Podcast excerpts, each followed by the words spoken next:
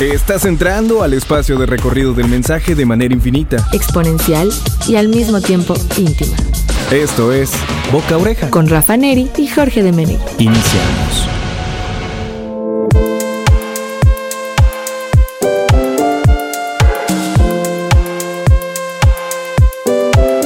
Amigos de Boca Oreja, ¿cómo están? Bienvenidos. Otro lunes más con información acerca de marketing sonoro a través de Radio Más en el 107.7. Yo soy Jorge de Menegui. Del otro lado está mi amigo Rafa Neri. ¿Cómo está Rafa? Espero que muy bien. Bueno, el día de hoy vamos a estar hablando acerca de Gemini. Que sí, Gemini acaba de eh, mejorar todas sus funciones. Me refiero a esta inteligencia artificial que, que compite directamente con ChatGPT y que está buscando destronarlo justamente. El gigante de Google y las telecomunicaciones también están preparando un teléfono con inteligencia artificial. Microsoft está empleando su infraestructura en inteligencia artificial.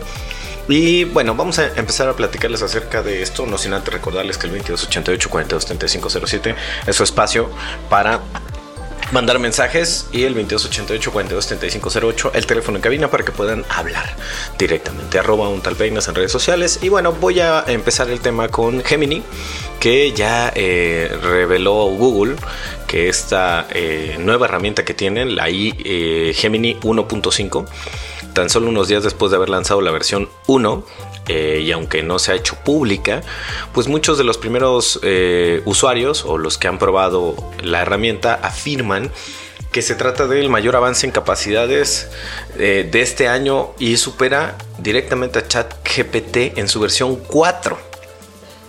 Eh, la longitud del contexto de más de un millón de tokens del modelo significa que puede comprender mucho más datos que otros, eh, otras inteligencias artificiales generativas y chatbots que generan contenido a través de inteligencia artificial. Digo, normalmente el aumento de longitud del contexto perjudica el rendimiento, pero dicen que la versión de 1.5 obtiene un 99% en la prueba Needle in a Haystack de localización de un hecho en un bloque largo de contexto. ¿Cuáles son algunos de los ejemplos de lo que puede hacer esta herramienta de inteligencia artificial llamada Gemini 1.5? Bueno, de entrada puede comprender y resumir un texto largo o un video sin necesidad de transcripciones, lo cual ya es sumamente eh, relevante. Luego puede resaltar conceptos clave o momentos notables de un video así que nos puede ayudar a crear contenido, por ejemplo, en la versión de shorts o de información que queramos nosotros obtener para highlights de algún resumen.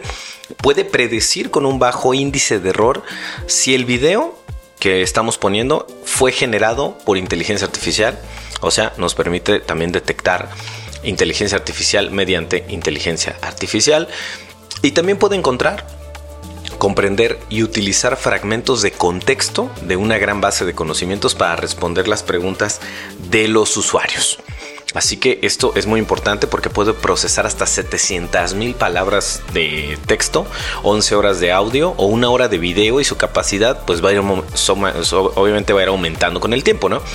Tienen la capacidad de analizar, de resumir, de reformular y de citar con precisión información específica de libros completos, grandes bases de código, eh, películas, eh, procesar largas reuniones y pues pronto podemos incluso conceder a Gemini acceso a datos de YouTube, de Gmail, de Google Drive y hacer preguntas sobre ellos, todo esto justamente para incorporarlo en tu herramienta de trabajo que tiene que ver con Google. Así que Google está pues poniendo mucho énfasis, enfocándose en la parte de inteligencia artificial y pues pone a temblar al, imperio que tiene OpenAI, que como hemos dicho anteriormente, hablar de inteligencia artificial y solo mencionar ChatGPT es como creer que las bitcoins y las criptomonedas son las únicas que existen en ese, en ese ámbito, ¿no? Pero bueno, hablando de OpenAI, eh, acaba de lanzar su primer modelo de generación de video que se llama Sora.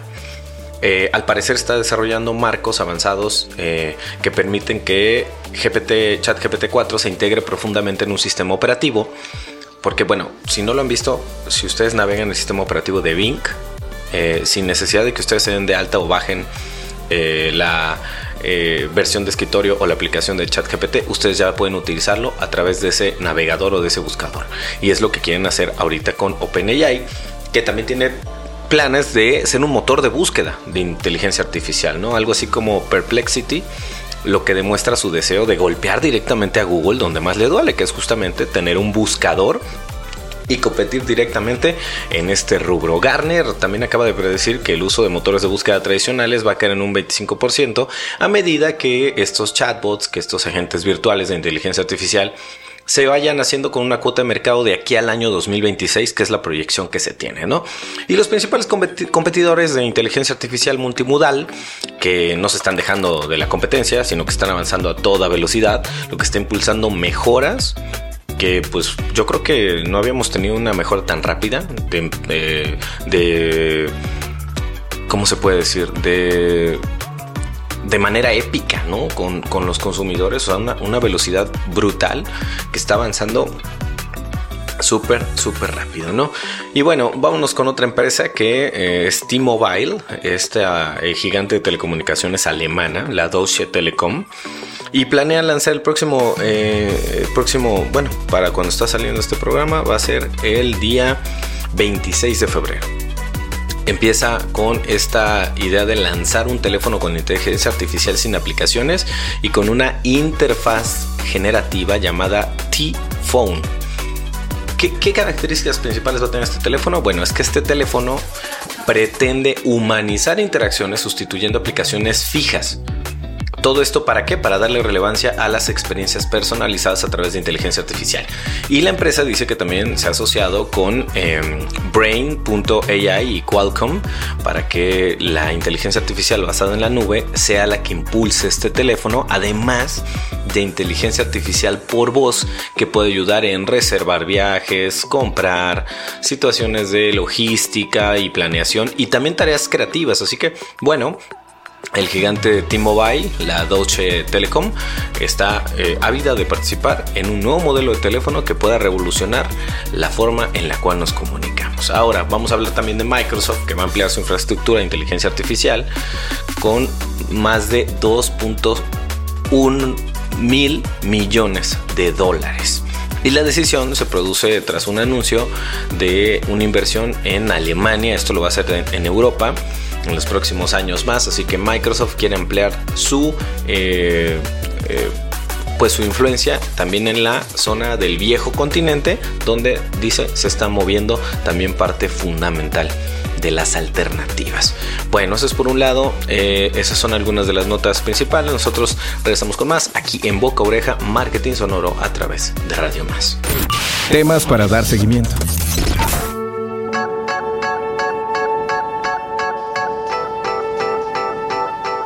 De vuelta, recordándoles el 2288 423507 con el hashtag Boca Oreja. Estamos hablando de marketing digital.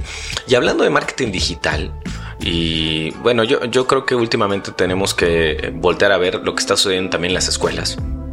Porque en las escuelas estamos aprendiendo muchísimas cosas, pero no todas nos están preparando realmente para el mundo que nos espera afuera, ¿no? Que está avanzando sumamente rápido y hay 12 asignaturas básicas que están impulsando a través de TechD, un sitio de eh, aprendizaje de inteligencia artificial, de marketing digital, algo así como Netflix, pero del marketing digital, eh, que proponen esta serie de materias que deberían ser obligatorias en la escuela para que nos resultara un poquito más fácil entender situaciones del avance de la tecnología y también de la situación de la vida misma.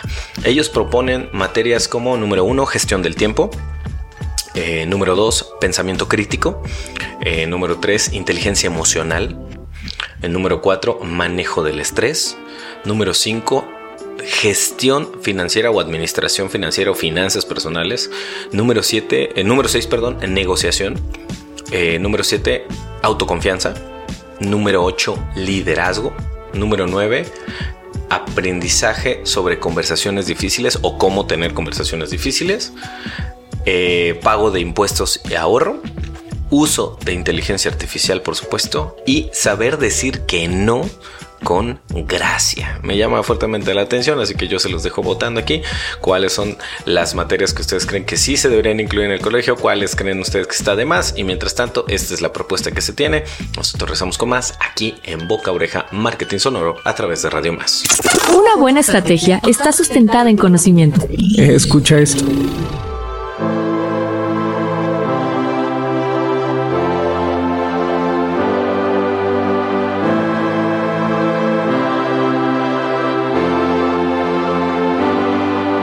Y seguimos con más información aquí en el 107.7 Radio Más y también en radiomás.mx en el programa Boca Oreja Marketing Sonoro a través de Radio Más. Yo soy Jorge de Menegui y estamos hablando acerca de inteligencia artificial, negocios digitales, marketing digital y todo lo que conlleva los avances en esta eh, nueva etapa que tenemos, ¿no?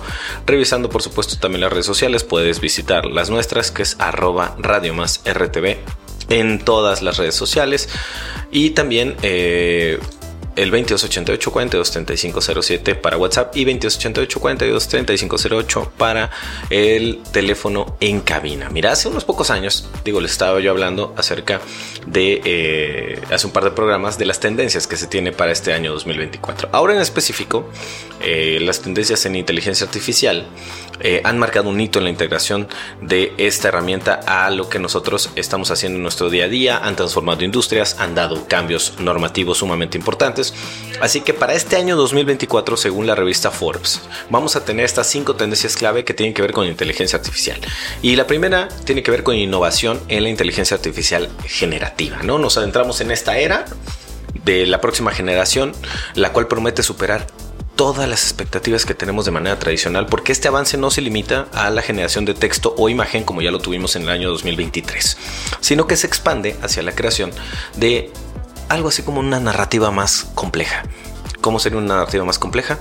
Composiciones musicales, colaboraciones en literatura, todo esto gracias a la inteligencia artificial generativa llamada multimodal, que es el tipo de inteligencia artificial que tiene el potencial de combinar texto, voz, música e imágenes todo esto es la cuestión de la producción de un contenido audiovisual para producir contenidos ricos y experiencias pues que ya son multisensoriales, esto es que llegan a todos o la gran mayoría de nuestros sentidos y tal vez va a faltar la parte de eh, el olfato o la parte de la piel o la sensibilidad, el tacto, pero pues lo que tiene que ver con eh, el oído, lo que tiene que ver con la vista, todo eso va a ser atacado justamente por esta experiencia multisensorial. Ahora, la segunda tendencia que va a haber es la mejora en el trabajo mediante estas tendencias. Hay que enfatizar que la colaboración entre humanos e inteligencia artificial, si se lleva bien de la mano, puede potenciar la productividad de los usuarios, ¿no? Desde la asistencia en diagnósticos médicos, eh, sugerencias de código para desarrolladores, todo esto se convierte en un socio invaluable, o sea, realmente nos ahorra bastante trabajo y transforma la manera en la que no solamente trabajamos, sino también la forma en la cual vamos a aprender porque hay que mejorar la comunicación, hay que mejorar la eficiencia en equipos virtuales y nos puede permitir a nosotros delegar ciertas actividades que se volvían repetitivas y reiterativas para gastar realmente tiempo importante en toma de decisiones creativas. El número 3 tiene que ver con un tema que hemos visto a lo largo de los años. Eh, es algo que todavía ni siquiera podemos definir, pero es la ética en el uso de la inteligencia artificial. En sí la ética emerge como un pilar fundamental en el desarrollo y la aplicación de la inteligencia artificial, si no es que en todos los ámbitos, pero en la inteligencia artificial aún más, porque yo creo que tenemos una carretera con tanta información donde ni siquiera hemos puesto las reglas de tránsito y mucho menos los rieles para no salirnos de lo que tendría que ser. Así que aquí entra la importancia de la transparencia, la equidad, la responsabilidad incluso en los sistemas de inteligencia artificial como en los desarrolladores para garantizar un uso justo y beneficioso, porque al final atrás de la inteligencia artificial hay un ser humano que está programando esto y es el que decide por qué actúa o por qué no actúa. La educación ética de la inteligencia artificial se está volviendo un tema medular para todos porque debe promover un entendimiento profundo de los principios fundamentales. Les pongo un ejemplo, no sé si vieron ustedes la película de Yo Robot, cuando eh, este robot en una situación en particular decide salvar a una persona por encima de otra. Él simplemente sigue, de acuerdo a la programación que tiene, una serie de, eh, de algoritmo para el cual fue entrenado, que fue entrenado justamente por otra persona. Entonces, ¿quién es la persona que le dijo que decidiera? ¿Y quién es el consejo que está evaluando la toma de decisiones que están tomando la inteligencia artificial. Así que atrás de todo esto recuerden que están los seres humanos, así que el tema de la ética tiene que ser muy importante. Y de la mano de la ética viene la número 4 que tiene que ver con la legislación de las mismas, ¿no? Porque pues, las regulaciones están formando el futuro de la inteligencia artificial. ¿Y cómo vamos regulando? Eh, normalmente la tecnología avanza muy rápido y las regulaciones vienen cuando alguien es vulnerado de alguna manera, ¿no? se los pongo un ejemplo muy simple, cuando empezamos a cerrar las casas, cuando la gente empezó a meterse a ellas sin permiso. Cuando hay una invasión de una cuestión privada es que empieza la legislación. Así que tomen en cuenta que eh, los líderes desarrollan políticas para fomentar la innovación, para traer inversiones, para proteger a la sociedad de riesgos, pero los riesgos se van dando de manera eh, gradual. Así que hay que tratar de pensar en una eh, anticipación a una colaboración internacional, a una creación de estándares y normativas para este tipo de tecnologías, para establecer un marco legal eh, que sea global y coherente, porque recuerden que el Internet es global, entonces, normalmente las leyes que nosotros tenemos tienen que ver o tienen jurisdicción en ámbitos locales o nacionales, así que hay que ir delineando un nuevo sistema que abarque un marco legal que sea global y coherente con el avance de la tecnología. Y la número 5 tiene que ver con inteligencia artificial y la mezcla que va a tener con la computación cuántica, ¿no? Porque finalmente este campo es sumamente prometedor, poco, poco estudiado, y los qubits, con su capacidad para existir en múltiples estados simultáneamente, pues prometen revolucionar la manera en que procesamos nuestra información, y este avance podría permitir a la inteligencia artificial abordar eh, problemas que hasta ahora pues son inalcanzables, ¿no? Desde investigación farmacéutica hasta optimización de cadenas de suministro, por mencionar algunos rubros que tienen que ver con la parte de ventas. Es importante que entendamos que el futuro de la inteligencia artificial en este año 2024, reflejando estas cinco tendencias, nos invita a un mundo de posibilidades innovadoras. Eh, hay colaboración entre humanos e inteligencia artificial, compromiso firme con la ética, la regulación adecuada y todo esto nos va a permitir remodelar nuestras vidas de manera inimaginable, ¿no? A medida que exploramos estas fronteras, es crucial avanzar con consideración ética, con responsabilidad colectiva y todo esto nos permita ir asegurando que la evolución de la inteligencia artificial beneficie a toda la sociedad. Bueno, pues eh, este es otro tema el cual estamos abordando. Nosotros regresamos con más aquí en Boca Oreja Marketing Sonoro a través de Radio Más. Temas para dar seguimiento.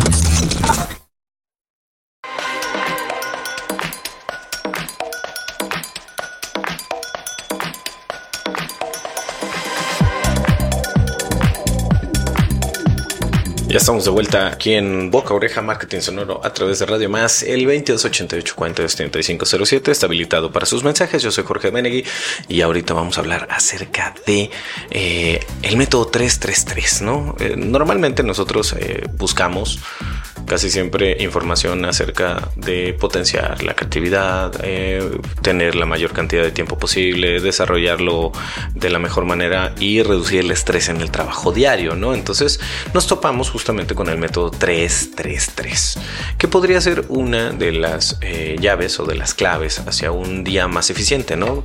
Eh, te, puede, te, puede, ayudar a mantener la ansiedad por acumulación de tareas eh, pues de manera contenida o a raya, así que vamos a tratar de explicarles de rápido en este espacio de boca a oreja cómo este cambio en tu rutina puede ayudarte a estar un poquito más concentrado cuando lo necesites y no quedar nada por hacer. Recuerden siempre tenemos que jerarquizar dos o tres actividades que son las que tenemos que hacer todos los días, tenerlas muy claras, tenerlas muy presentes y yo se los voy a platicar aquí, así que si se atreven a probarlo, pongan mucha atención aquí en boca oreja. Bueno, el método 333 ah, nos ayuda a eh, explotar o disparar la productividad y a reducir el estrés. ¿Qué es el método 333? Es un sistema de productividad y gestión de tiempo que fue creado por Oliver Borkerman. ¿no? Eh, consiste en organizar las tareas más intensas y demandantes para que ocupen las horas de mayor productividad y vayas bajando la intensidad según va avanzando la jornada. Es decir, el trabajo intenso de las 3 H o las 3 horas son tres tareas que no necesiten concentración después y luego tres tareas de mantenimiento. Tú eliges las tres tareas que requieren trabajo intenso o la tarea que requiere más trabajo intenso, luego las tareas que no necesitan tanta concentración y las tareas que son de mantenimiento. ¿Cuáles son las de trabajo intenso?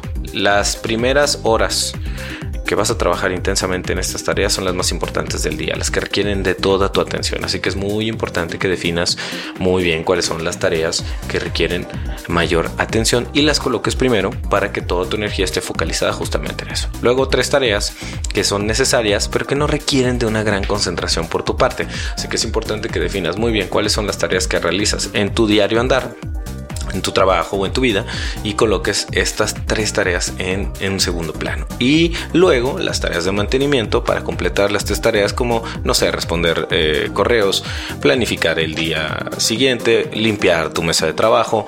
Esas tareas que tienes que hacer porque son de mantenimiento, son de casi siempre y las puedes dejar al último porque no requieren de tanto desgaste mental para ti. Así que esto ahí es lo que debes aplicar en tu día a día. Por ejemplo, en un entorno corporativo o en un entorno de una empresa, primeras tres horas de trabajo profundo, son tres tareas urgentes, pero que puedas hacer sin demasiada concentración las posteriores y luego tres tareas que te resulten sencillas. ¿Ok?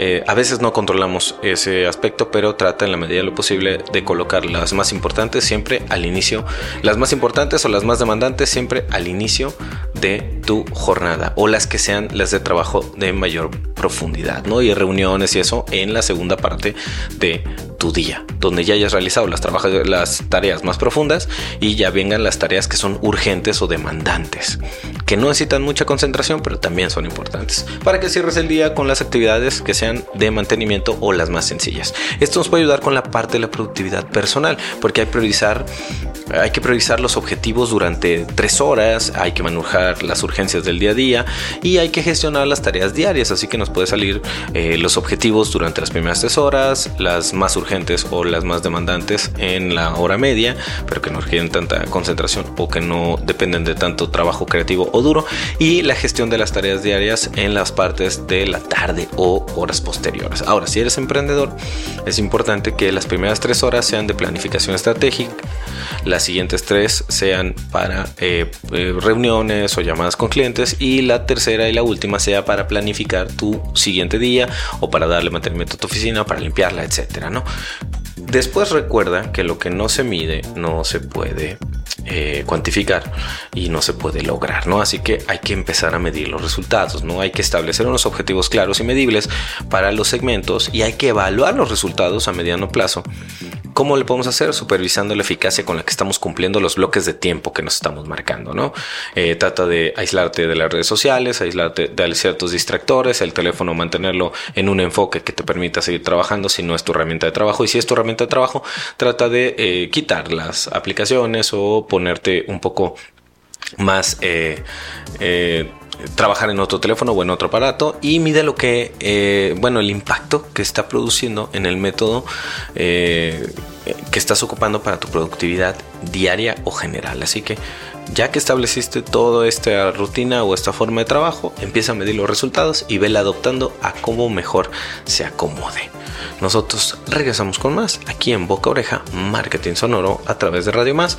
Vamos con una canción y regresamos aquí en el 107.7 de Radio Más.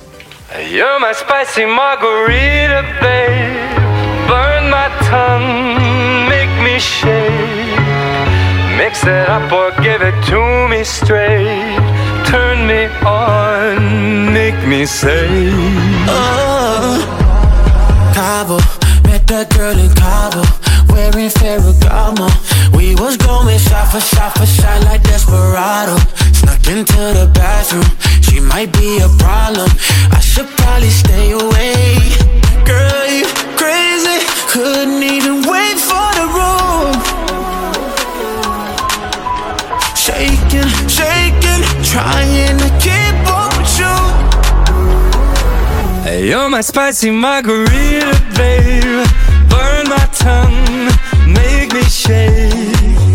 Mix it up or give it to me straight. Turn me on, make me say. Sha, sha, sha, sha. I just can't stop. You're the only one I want. You're my spicy margarita, baby. Burn my tongue, make me say. Morning Text me in the morning, put on a performance. I be going shot for shot for shot. She think I'm Jordan, but she screamed a ruler. My ego enormous. Feeling of your body, babe. Girl, you crazy. Couldn't even wait for the room. Shaking, shaking, trying to keep up with you. You're my spicy margarita, make me shake. Mix it up or give it to me straight.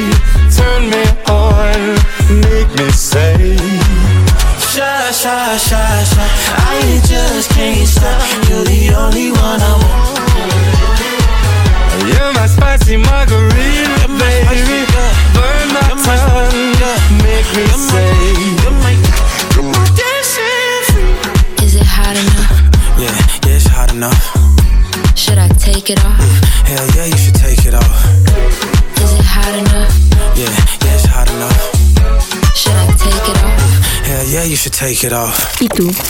¿Ya has hecho recomendaciones positivas a tus contactos? Aprovecha la pausa para hacerlo. Regresamos. Las personas suelen confiar más en la opinión de sus contactos cercanos que en la publicidad o los anuncios. Así que continuamos.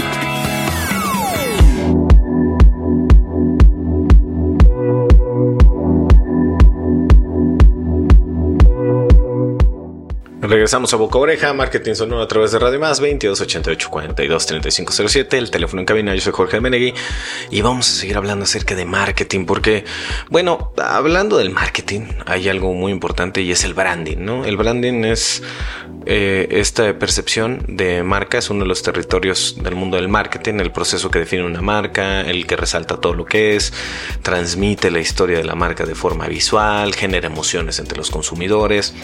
Digo, no solo se trata de lo que nosotros conocemos como, no sé, paletas de colores o logos, sino que los valores de la marca y las experiencias resuenan en el público y generan este sentimiento de, de percepción o de pertenencia, ¿no?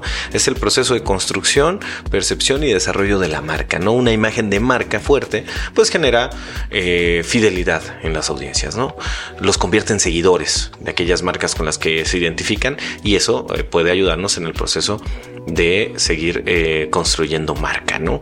Bueno, ¿para, para qué es importante esto? Pues eh, Diana Guzmán, que es eh, jefa de marketing de la, del grupo consorcio Clarel, ella dice que ser fieles a la propuesta de valor de una marca expresarlo de forma correcta es lo que permite desarrollar estrategias que se conviertan en experiencias diferenciadoras, que es lo que nosotros queremos siempre en el mundo del marketing. ¿no? Y en este sentido, pues la importancia de avanzar sin perder la esencia.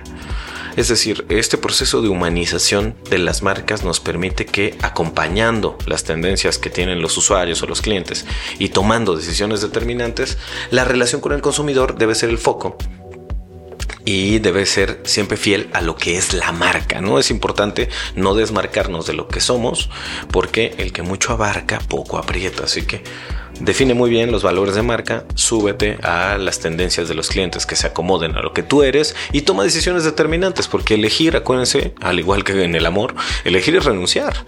Y pues bueno, eh, estos son algunos de, los conceptos, ¿no? Ahora el común denominador de una audiencia son sus gustos, son sus aficiones, son sus, sus preocupaciones.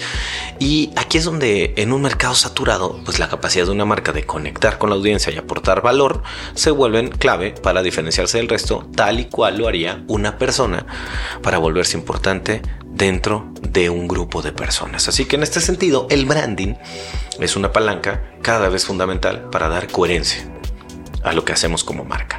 Y como la estrategia de marca va a permear en la organización para alinear esfuerzos, optimizar recursos y multiplicar los resultados. Así que recuerden que el branding tiene un alto impacto en la capacidad de atraer no solamente clientes, sino también talento. No sé si les ha pasado, pero quieres trabajar con personas que valga la pena trabajar. ¿Y eso cómo lo hacemos? Definiendo muy bien los valores y los principios que tenemos como marca. Bueno, por otro lado, o por otra parte, es importante eh, eh, definir una buena estrategia, que es la única manera en la que puedes competir en un mercado saturado.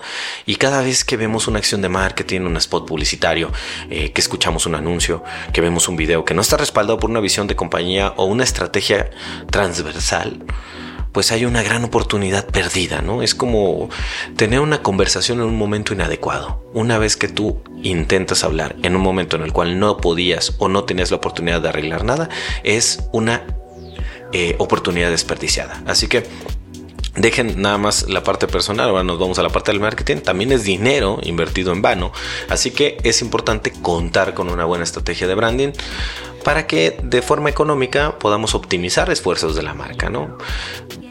E, es, difícil, pero cualquiera que no tenga muy claro quién es como marca, a dónde quiere llegar y por qué las personas van a querer tener una relación transaccional con ella es literalmente tirar dinero, ¿no? Así que es importante que sepamos que el branding tiene que ser transformador. Tiene que adaptarse rápidamente a los cambios. Tiene que ajustarse a cada momento a las necesidades del consumidor. Eso es transversalidad. Las marcas están ocupando espacios y están ejerciendo nuevos roles en el campo de la responsabilidad social, por ejemplo. Todo esto va a marcar una nueva era para hacer las cosas porque estamos depositando nuestra confianza en las marcas. Que yo trabajando en este ámbito les puedo decir que no deberíamos nosotros hacerlo porque la única eh, idea que nosotros tenemos es el intercambio económico, pero bueno, ya se están asumiendo otro tipo de humanización entre las marcas, así que hay nuevos roles que se están jugando y el branding hoy es más importante que nunca. Cómo percibe la audiencia a la marca es muy importante. Lo que la marca eh, es percibido por la audiencia es lo que es esa marca. Así que una cosa es lo que nosotros tratemos de definirlo como tal y otra cosa es lo que la gente está diciendo de la marca. Así que es importante que trabajemos desde adentro hacia afuera como lo haríamos como nosotros mismos para poder proyectar el marketing a través del branding porque se vuelve el pilar de nuestra estrategia. Tenemos que buscar que nuestros productos y nuestros servicios sean percibidos de manera distinta, sean percibidos de manera que generen valor, que sean, eh, pues no me gusta ocupar la palabra mejor, pero que se perciban como que son más valiosos que los de la competencia. Para que los alcances que tengamos en cuanto a mensajes se refiere a nuestra audiencia de una forma más cercana y emocional se dé, hay que hacerlo a través de esta vía, ¿no? Y es precisamente en entornos muy competitivos, en entornos saturados como el que vivimos hoy en día y que se va a modificar de tal manera que el valor diferenciador de la marca debe ser sentado en los principios básicos. Primero y muy importante, hay que ser capaces de mantener el rumbo y de ser consistentes porque al igual que un ser humano no vamos a acertar con todos los movimientos que hagamos. Vamos a tener un impacto más mesurado en algunos casos o uno más exacerbado o uno más eh, eh, focalizado en una viralización, por ejemplo, pero hay que no perder de vista al cliente y tenerlo como prioridad sus necesidades, sus comportamientos y sus afecciones.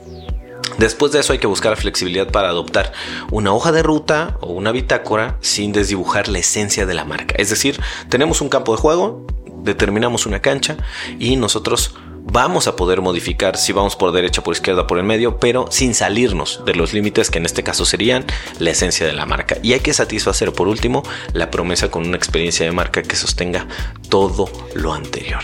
Así que es importante que nosotros nos focalicemos en el proceso de generar un branding positivo en nuestra marca y que las empresas, los usuarios y las personas nos respeten y acudan a nosotros porque estamos dándoles justamente eso que nosotros queríamos comunicarles. Así que este año marca el inicio de una nueva era donde el consumidor toma con más fuerza las riendas y el branding tendrá un reto que va más allá del puro diseño, la transmisión de valores que hasta ahora no se consideraban necesarios. Nosotros seguimos con más aquí en Boca Oreja, Marketing Sonoro a través de Radio Más. Temas para dar seguimiento.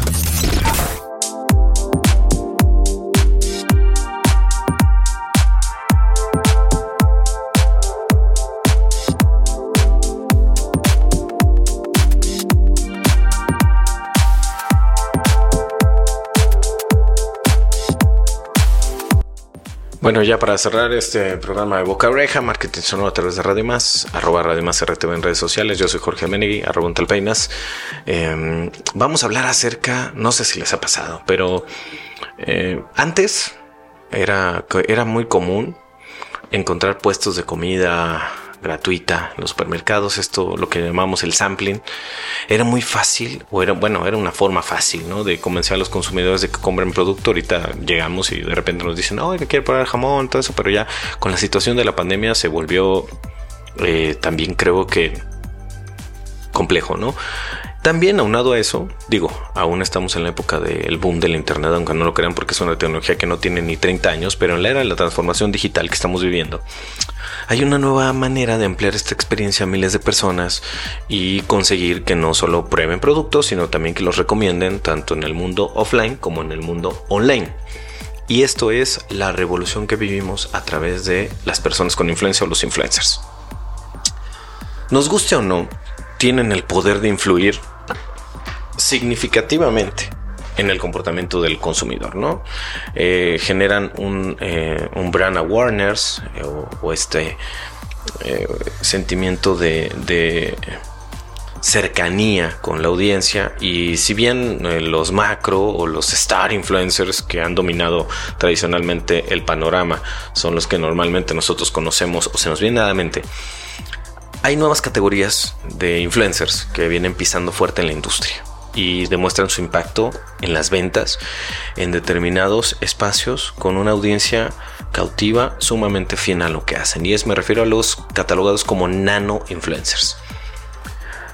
¿Cuáles son los beneficios de los nano influencers? ¿no? ¿Y cómo pueden revolucionar, por ejemplo, la industria de alimentos y bebidas?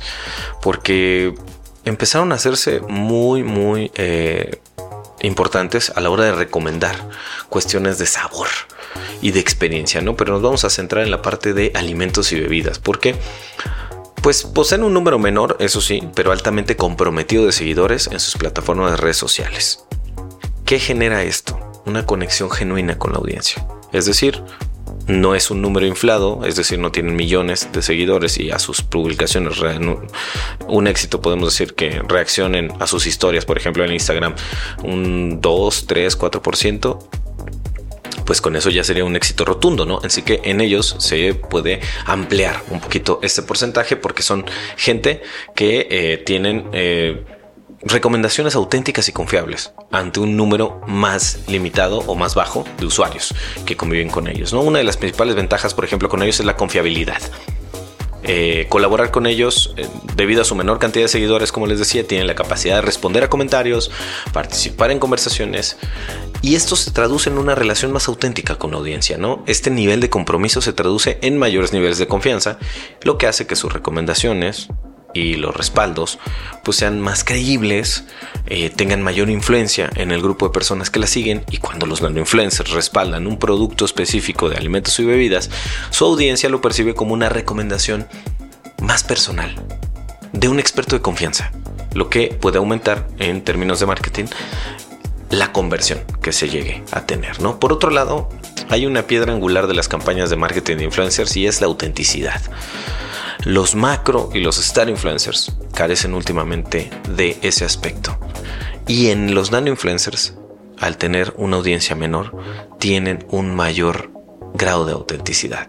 Son entusiastas apasionados. Su contenido está impulsado por un amor genuino por el producto o servicio o el rubro en el que están, porque apenas están en proceso de construcción y esta autenticidad resuena con la audiencia porque ellos empiezan a apreciar sus, opiniones, sus experiencias personales y al asociarse con este tipo de nano influencers, las marcas pueden aprovechar esa autenticidad para crear una imagen de marca más real y más auténtica.